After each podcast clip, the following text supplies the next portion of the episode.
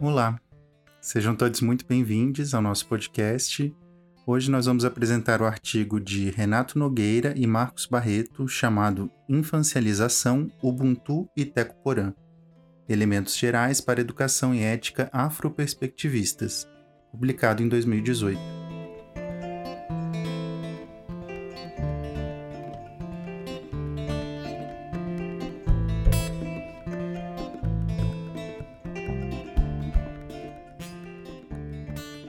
Eu gostaria de começar contando uma história que eu acho que ilustra muito bem algumas das coisas das quais nós vamos falar na conversa de hoje. E é sobre a experiência do Craig Foster. Ele aparece no filme Professor Polvo, que ganhou o Oscar agora em 2021 de melhor documentário. Bom, o Craig ele é um cineasta e depois de passar por uma profunda crise pessoal e profissional, ele se mudou de volta para a África do Sul, onde ele passou quase um ano inteiro convivendo diariamente em seus mergulhos na floresta de algas com um polvo. Estar tão profundamente em contato com esse ambiente e com os seres que nele habitam foi para Craig uma experiência transformadora na vida dele. Sobre a relação que ele foi desenvolvendo com esse povo, ele fala: Ela me ensinou a sentir que você é parte desse lugar, não só um visitante. E isso faz total diferença. Segundo Craig, ele passou a sentir e perceber que aquele lugar se comunicava com ele e que a sua linguagem era visível. Bom, esse estado de encantamento diante da vida e de estar em conversa com os outros seres sensíveis é o que nós podemos chamar, segundo os autores do artigo, de infancialização. Nogueira e Barreto eles propõem esse termo contrapondo a ideia de infantilização, né, que parte de um discurso moderno, ocidental, sobre a infância como incapaz, insuficiente.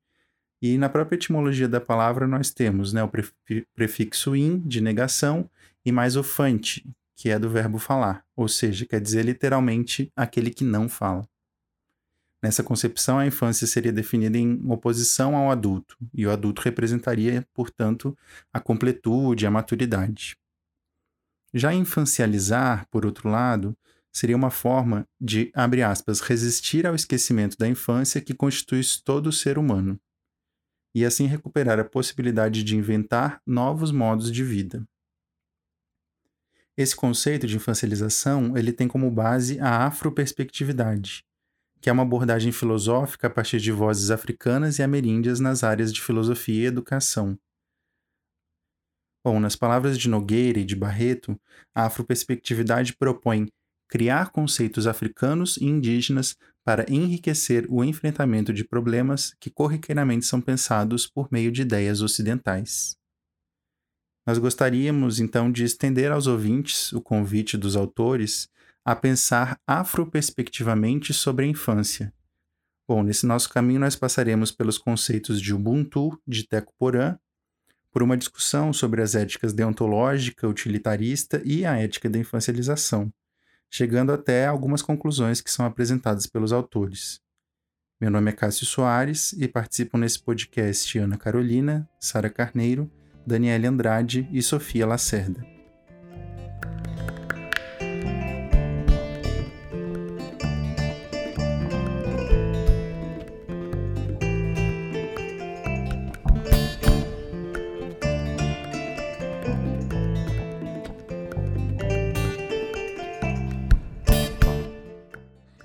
Pensando nesse contexto da infância, falaremos agora sobre Ubuntu, uma filosofia africana presente na cultura de alguns grupos que habitam a África subsaariana, cujo significado se refere à humanidade com os outros. Trata-se de um conceito amplo sobre a essência do ser humano e a forma como se comporta em sociedade. Para os africanos, Ubuntu é a capacidade humana de compreender, aceitar e tratar bem o outro, uma ideia semelhante à do amor ao próximo. Falada em quatro idiomas dentre os 54 países africanos, a palavra Ubuntu passou a ser conhecida e disseminada por meio de dois notáveis sul-africanos, Mandela e Desmond Tutu, ambos vencedores do Prêmio Nobel da Paz. Mandela, membro do clã Mandiba da etnia Tembu, foi criado para assumir a liderança política do seu povo e recorreu à palavra Umbutu para sustentar o argumento da importância de reconhecer que o conflito faz parte das relações humanas. Quando Nelson Mandela falou sobre o Ubuntu, atribuiu seu significado à necessidade de prestar um serviço à comunidade ao lado do desenvolvimento e progresso individual. Somada a isso, essa expressão marcou esse período da história porque foi bastante utilizada após décadas de segregação racial. Com isso, o Ubuntu se tornou também um sinônimo de busca pela igualdade universal, respeito aos direitos humanos, valores e diferenças. Já aproximou a palavra perdão de Ubuntu, na qual perdão não significa que a vítima deve esquecer o que lhe aconteceu, mas ressignificar um processo que caminha junto com as ações das pessoas agressoras para restituírem o mal que fizeram. Ao pesquisarmos sobre o significado de Ubuntu, encontramos uma lenda que reafirma ainda mais o que esses grandes homens expressaram em seus discursos. Uma certa vez, um antropólogo visitou um povoado africano. Ele quis conhecer a sua cultura e averiguar quais eram seus valores fundamentais. Assim, lhe ocorreu uma brincadeira para as crianças. Ele colocou um cesto de frutas perto de uma árvore e disse o seguinte às crianças: a primeira que chegar à árvore ficará com cesto de frutas. Mas quando o homem deu sinal que começassem a corrida em direção ao cesto, aconteceu algo inusitado. As crianças deram as mãos umas às outras e começaram a correr juntas.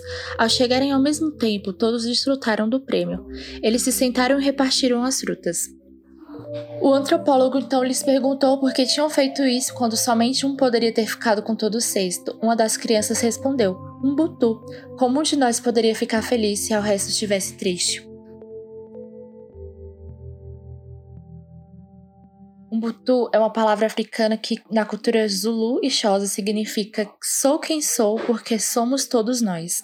E diante desse situa o conceito de infância no conceito cultural dos povos Bantu, em que existem filosofias organizadas pelo eixo central Umbutu e similares, tendo como uma das constatações mais notáveis o tempo livre para brincar dentro da escola. Assim, como significado de infância que está diretamente ligado à palavra Umbutu, a qual se chama Ubutawana, que, diferentemente do sentido ocidental, não usa o prefixo in, que remete à negação, mas usa um conceito de tawana, que remete a uma relação de afeto. Então, toda relação e o conceito de infância estará baseado realmente no afeto e na liberdade da criança ser o que é. A expressão ubutuana significa justamente a relação de estar afetado pela experiência de realizar-se como humano através de vivenciar relações com outros seres humanos. Nessa interpretação, a infância é a condição de possibilidade de experimentação da humanidade individual através da vivência com outros seres humanos. O Butawana é assumir a infância como sentido que propicia que encaremos a realidade como território de contínua produção, instável e passivo de reformulações e ressignificações. Por fim, o Butawana remete no contexto da filosofia Ubuntu a compreender a infância e, ao mesmo tempo, as crianças como, como inventores de novos mundos.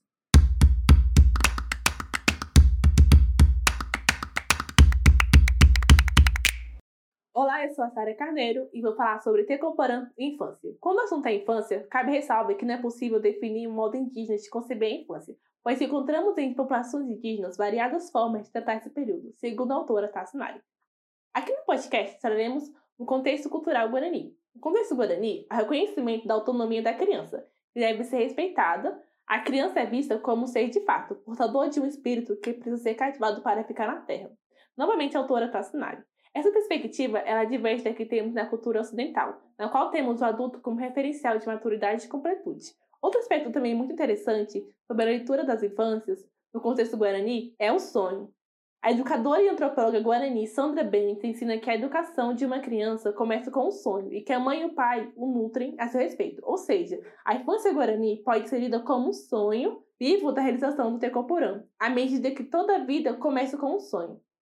A expressão Tecoporã problematiza um dilema criado pela cultura de colonização, onde de um lado temos viver a parte da terra, controlando a natureza, e da outra temos viver como parte da terra, convivendo com os outros seres. O indígena Iampara critica esse monopensamento ocidental, propondo uma cosmogonia ecobiótica, que consiste em dizer que a natureza não é um outro, que ela não está à disposição do ser humano para ser explorada. Decoporando é um sistema filosófico que ensina que nunca devemos tratar os seres vivos como se fossem coisas. O Tecoporã não é uma panaceia salvadora, mas um projeto político, um conjunto de vivências e relações de força entre os cosmos. À medida que estabelecemos uma relação de dependência com o meio ambiente, nós interpretamos o bem viver como uma maneira de ser criança, para assumir que a espécie humana precisa ser curada pela natureza, alvo de orientação e sujeito de atenção por parte do meio em que vive. A infância aqui não tem o mesmo sentido na cultura ocidental, onde a criança é irracional e imatura. Mas à medida que compreendemos a ideia simples de que as pessoas humanas devem se entender como crianças para assumir que a natureza tem sempre algo a dizer, ou seja, a natureza é uma interlocutora, com uma agenda própria. O rio tem o seu próprio curso, a mandioca tem um período para ser colheita. Existe uma época que não se deve pescar. A filosofia tecoporã ensina que durante a infância que se aprende que não estamos distantes dos outros seres sensíveis e podemos conversar com cada um deles. De acordo com Bennett, dentro do contexto guarani, as crianças descobrem que não estão filiadas apenas aos parentes humanos, mas fazem parte de uma realidade muito mais vasta.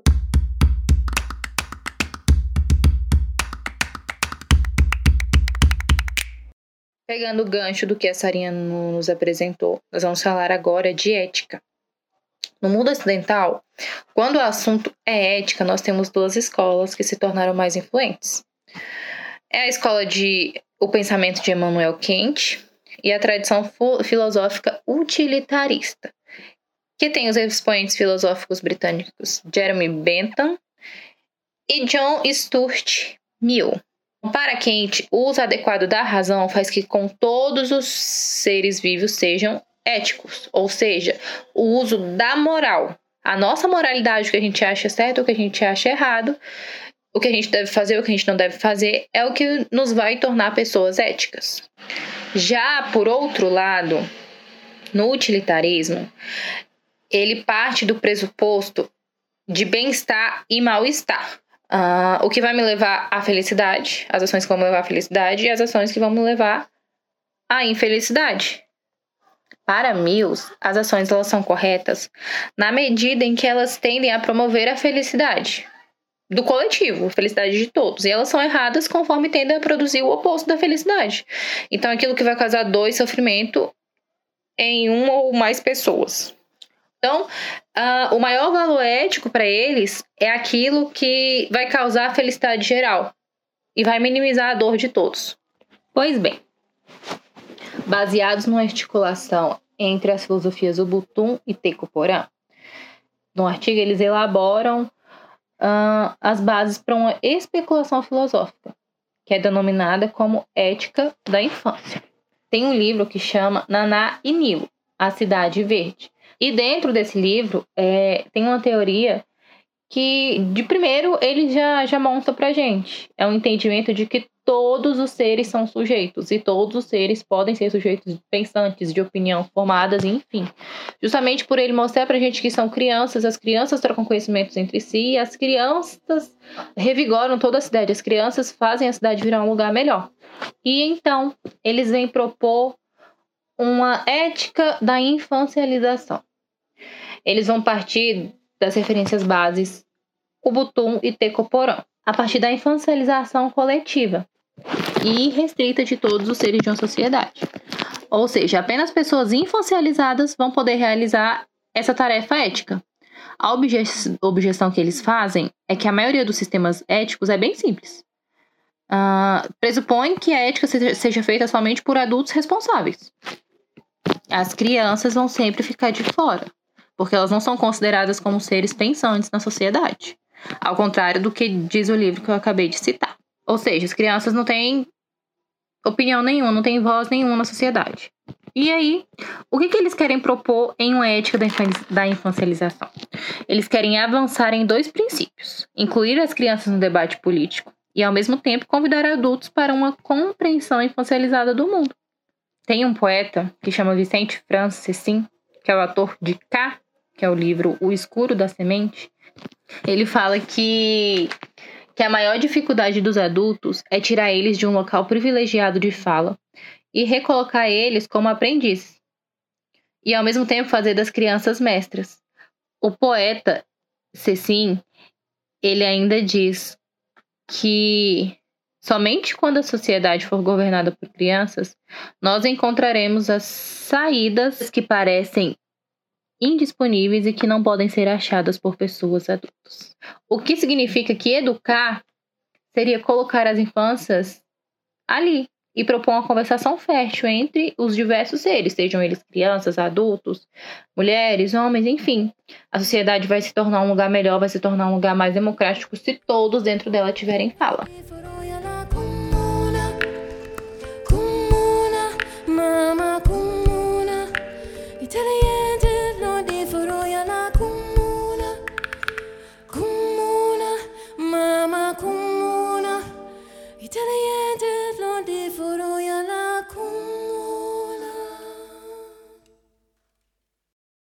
Para concluir, falaremos agora da infancialização como ética afroperspectivista.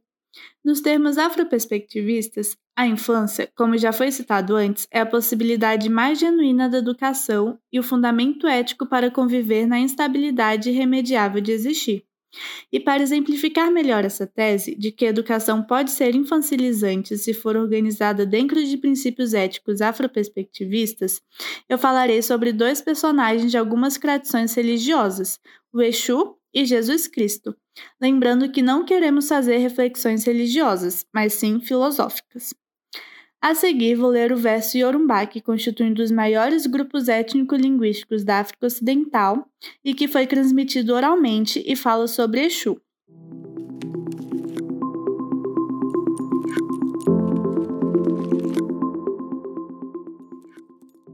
Iemanjá e Orumilá tiveram quatro filhos: Ogum, Xangô, Oxós e Exu.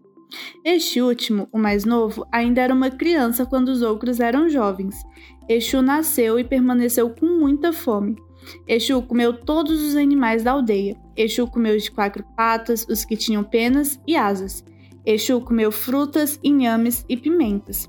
Exu bebeu água, vinho e cerveja. Exu comia tudo que via pela frente, comia bichos, plantas, comidas frias e quentes.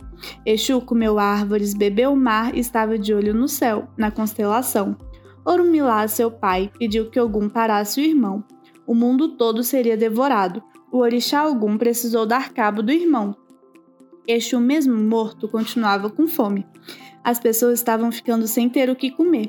O oráculo de Fá foi consultado e foi recomendado que antes de comer qualquer coisa, as pessoas deveriam dar o primeiro pedaço para Exu. Relacionando esse verso com a infância, podemos refletir sobre a curiosidade da criança. A ameaça de Exu acabar com o mundo pode ser visto como o desejo da criança de conhecer o mundo e seus sabores. Podemos fazer analogia com a fase oral de Freud, que se dá a importância do bebê se satisfazer e se relacionar, principalmente com a mãe, por meio da boca. No segundo exemplo, vou ler uma passagem bíblica de Mateus, capítulo 18, versículo 1 ao 6. Naquele momento, os discípulos chegaram perto de Jesus e perguntaram: Quem é o mais importante no reino do céu? Jesus chamou uma criança, colocou-a na frente deles e disse: Eu afirmo a vocês que isto é verdade. Se vocês não mudarem de vida e não ficarem iguais às crianças, nunca entrarão no reino do céu. A pessoa mais importante no reino do céu é aquela que se humilha e fica igual a esta criança. E aquele que, por ser meu seguidor, receber uma criança como esta, estará recebendo a mim. E nesse é evidente a mensagem de que os desafios humanos só poderiam ser resolvidos quando todas as pessoas fossem crianças. E o ser criança, nesse sentido, é aceitar que não sabe de tudo, é ser um humano em construção, é ser capaz de recusar esse desejo de dominação e exploração tão predominante nas sociedades é assumir que precisamos de outras pessoas, do cuidado de outras pessoas e também de saber que não podemos controlar tudo, que somos pequenos diante da vida. E é nesse sentido desses dois exemplos que defendemos a infancialização como o objetivo geral da escola e da educação.